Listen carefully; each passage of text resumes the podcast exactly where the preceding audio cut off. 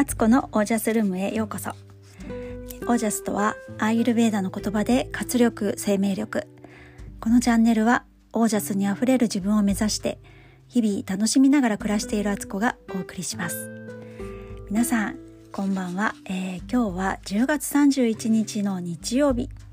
現在今夜の8時半過ぎです。いかがお過ごしですか？今日ハロウィンですよね。でも全然ねうちはね全くハロウィン色なしです。玄関にちょっとねあのかぼちゃの置物を飾ってるぐらいであの飾り付けとかもしなかったし子供たちはあの仮装してね練り歩くとかもやりませんでした。だんだんドライになっていくというかね。あの数年前はねご近所さんたちと協力してあのそれぞれ子供がねそこのお家に行ってお菓子をもらっていくみたいなことをやったりその後あのテーブルセッティングしたところでねあの女子のアフタヌーンティーパーティー的なこともなんか演出したりしてたんですけどもうねあの今年はそれはなしです。私が今ね仕事で忙しいとかもあるしあのもう、ね、コロナの時期だからねなかなかそういうこともねご近所付き合いでもできないしまあ、やっぱりハロウィンってなんだかんだ言って日本人にはまだあんま定着してないんじゃないかなっていう感じですよね。あのアメリカ留学してた時に初めてハロウィンそこで知ったんですよ。えー、だから私が留学してたのって30年30年ほど前ですよね。その時って全然日本ではハロウィンのことなんかなんかほとんど聞いたことなかったしアメリカ行ってね友達のお家行ったらね仮装しようって言われてそれで仮装してお菓子もらいに行こうって言ってなんかめちゃくちゃお菓子もらえていろんなお家行って何この行事って思ったっていうね ほんとそういう状態でした。で、えーと、今日はですね夫がまたね引き続き頑張ってご飯作ってくれてお昼はポテトサラダ山盛りと千切りキャベツを作ってあと冷凍の唐揚げをねチンしてねあの家族たちは食べていました。で夜はあの昼間からずっと仕込んでたポークカレーを出してくれてあのまた一つねレシピが加わりました。時々ね、まあ、1ヶ月に1回ぐらいっていうふうにこっちも思ってた方期待するのはねそれぐらいでいいかなと思うんですけどあのでもこうやってね作ってくれるようになったってものすごい進歩なので あのよかったなと思っています。そんな夫はね今日の朝あの朝4時から行くなんて言って昨日の昨日は言ってましたけど朝多分ね出かけたの5時半ぐらいかなに行ったみたいです釣りへ。であのそしたらやっぱすっごい人だったみたいで5メートル沖ぐらいにもう海海岸線に沿ってねあのみんな釣りしてたらしいです。だけどね何にも釣れなかったらしく釣れなかったんだって言ったらでもうん周りの人も釣れてなかったとかってあの元気よく言ってましたけどまたねあの来週も行くのかな こんな感じであの日曜日が始まりまして今日はあの私のこの間か先週募集してねあの始まったファスティングオージャスファスティングのプログラムの全体会で、え、みんなで初めて顔合わせをしてで自己紹介してでそれからあの私が補足情報としてねいろんなちょっと、まあ、ほとんど講義みたいになっちゃったんですけどそれをやりました。でその後個人セッションもねあの1人ずつ1時間ぐらいお話しするのを撮ってたのでまた個人セッションで今日は2人の方をあのセッションさせてもらって、えー、一日中あの喉を使いまくりという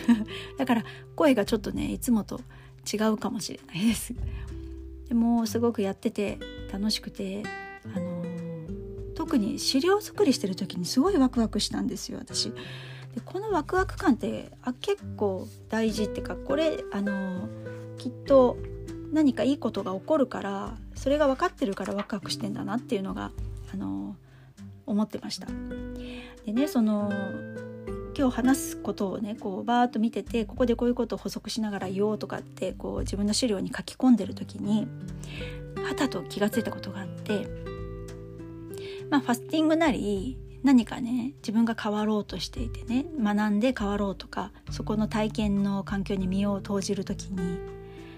必要なことってあのなりたい姿をちゃんとあの予想するイメージするってことだなって思っていたら芋づる式にそっからねすごい言葉が出てきてもう即即座にノートに書き留めたんですけど私このなりたい姿を想像するっていうのは写真を撮る時と似てるなと思ったんです。でこれは何かっていうと昔ながらのデジカメじゃなくてフィルム式のカメラの写真ってこうファインダーをちっちゃいファインダーを覗いてこうアングル決めてねあこの角度で撮ろうって思うじゃないですか。それってあの自分がこうなりたいなっていう夢を夢とか希望とかをこうイメージした状態なんですよまずそこが。でそのファインダー覗きながらよしこのここで撮ろうって思い切ってシャッターを下ろしますよね。シャッターを押す瞬間っていうのはあの完全にそのより具体的に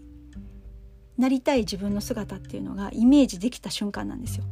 カチャッとそこで一回切り取るというかね自分の中でそれができたのがシャッターを押す状態。でだけどもあのそのフィルムを昔ってカメラ屋さんとかなんか近所のなんかそういうカメラの店とつながって下ろしてくれるところに持っていかないとプリントアウトしてもらえなかったんでフィルムだけ写真撮ったしフィルムだけあってもそれってまだ実現してないんですよね。目で見ることができない状態になっている現実化していない状態です。なのでそれをカメラ屋さんとかに持っていく出しに行くっていうのが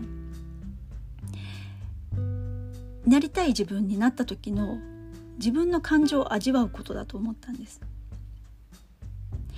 よくスピリチュアル業界で引き寄せとかってあの叶った時の自分の感情をありありと感じられるようにしましょうってその具体的なイメージができたらそれが実現化するって言われるんですけど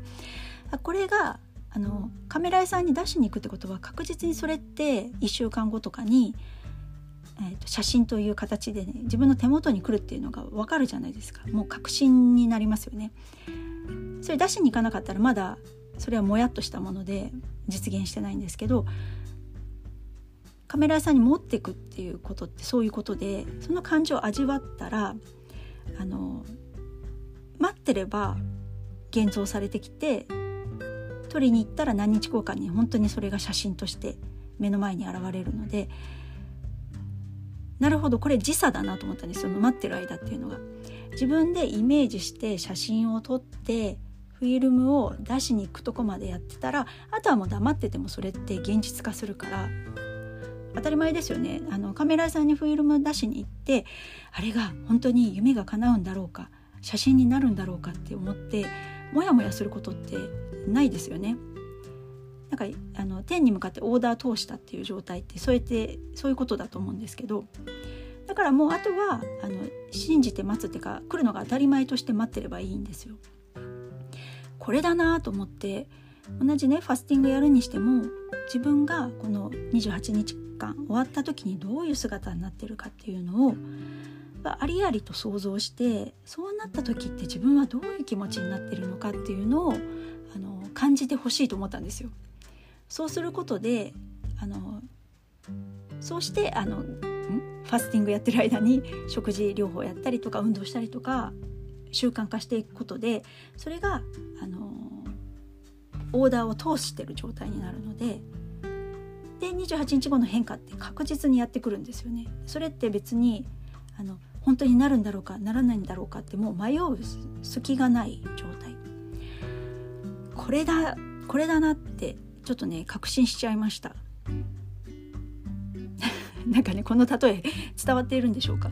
あの年代によってはねそのフィルム写真って何ですかっていう状態だと思うんですけど昔はねそうやってやらないと写真ってねあの手に入らなくて写真撮った直後にねちゃんと撮れたかなんて全く確認できずに撮ったつもりが目をつぶっているとかあの撮ったつもりが自分が顔隠れちゃってて前の人にのところでで映ってないとか本当そういうことって現像してみてやっと知るみたいなね そういうことあったんですけどあのなんかこの例えって私の年代の人には分かりやすいかなと思ったんですよ。だからちょっと若い人にはね分かんないと思うんですけどこれです。だからでもそのプリントアウトするためにはシャッターを押さなきゃいけないさらにどのアングルで撮るかっていうのを決めなきゃいけない。ここがないと結局絶対に写真にはならないのでスタート地点めちゃくちゃ大事。だなと思いました。伝わりました？もうねよくわかんないですよね。なんかでもねすっごいこれ自分の中で今腑に落ちたのでちょっとね今日シェアしたいなと思って話してみましたで今日はあのそれでねあのファスティングプログラム終わったところでやっぱ自分にご褒美があるってすごく大事なことでそれに向けてやっぱり頑張ることもできるしだから皆さんねそれぞれなんか終わった後のご褒美をね直感的でいいからあのパッと思いついたものを言ってくださいみたいな感じでみんなに言ってもらったんですよ。そしたらいろいろねあの素敵なね服を買いたいって言った人もいたしあと旅行に行きたいって方もいたしあの満天の星空を見に行きたいっていう方もいたし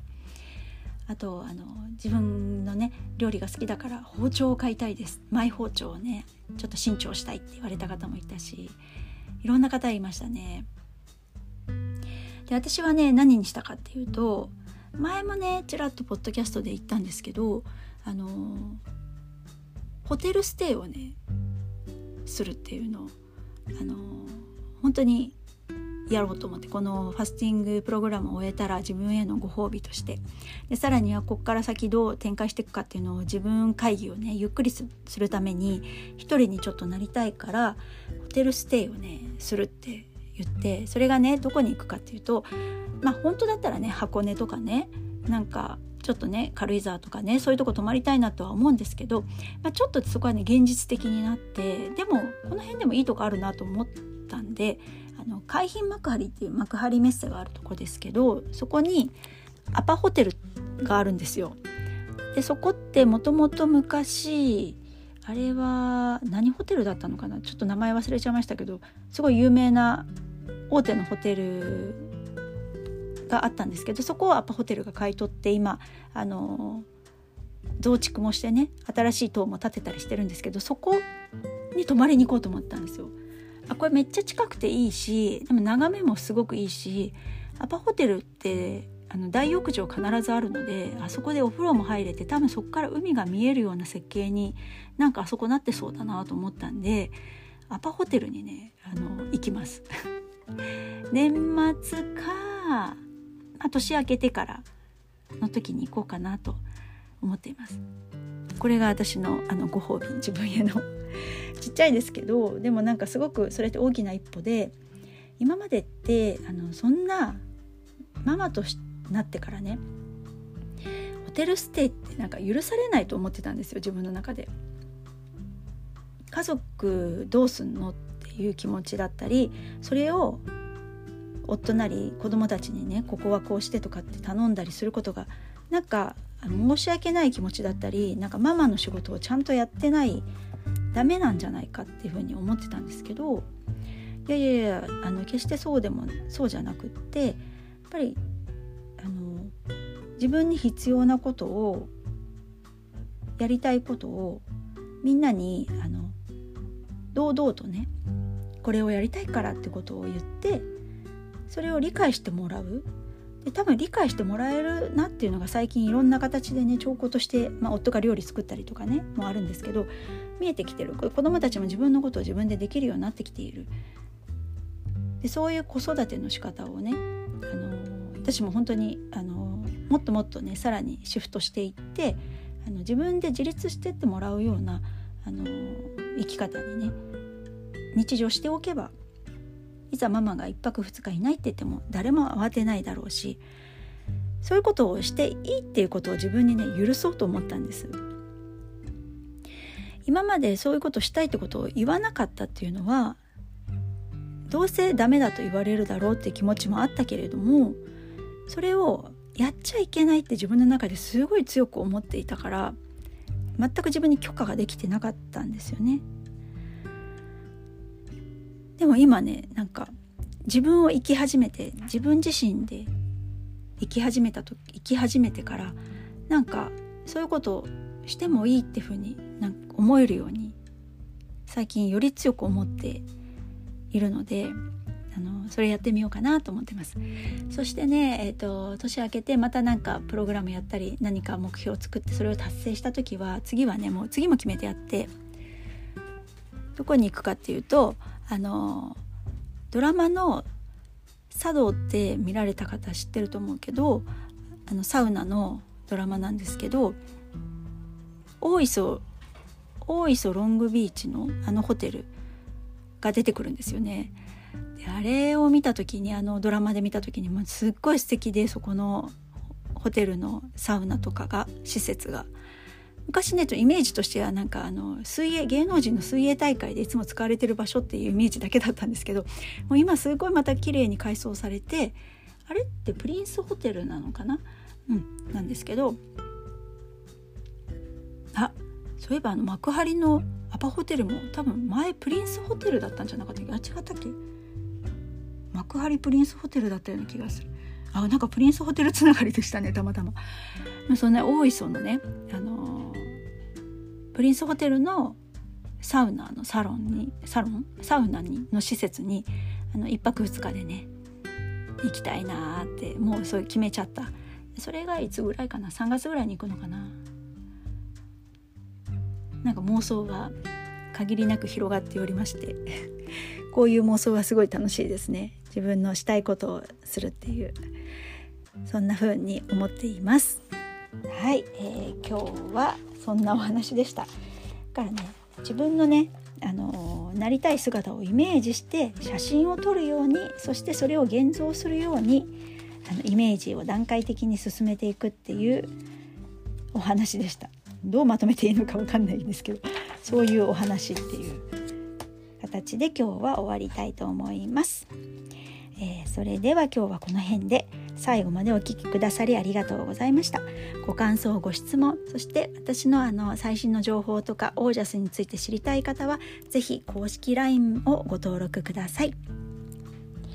えー、皆さんの暮らしが自ら光り輝きオージャスにあふれたものでありますように。オージャス。ファインダーを除いてシャッターを切ろう。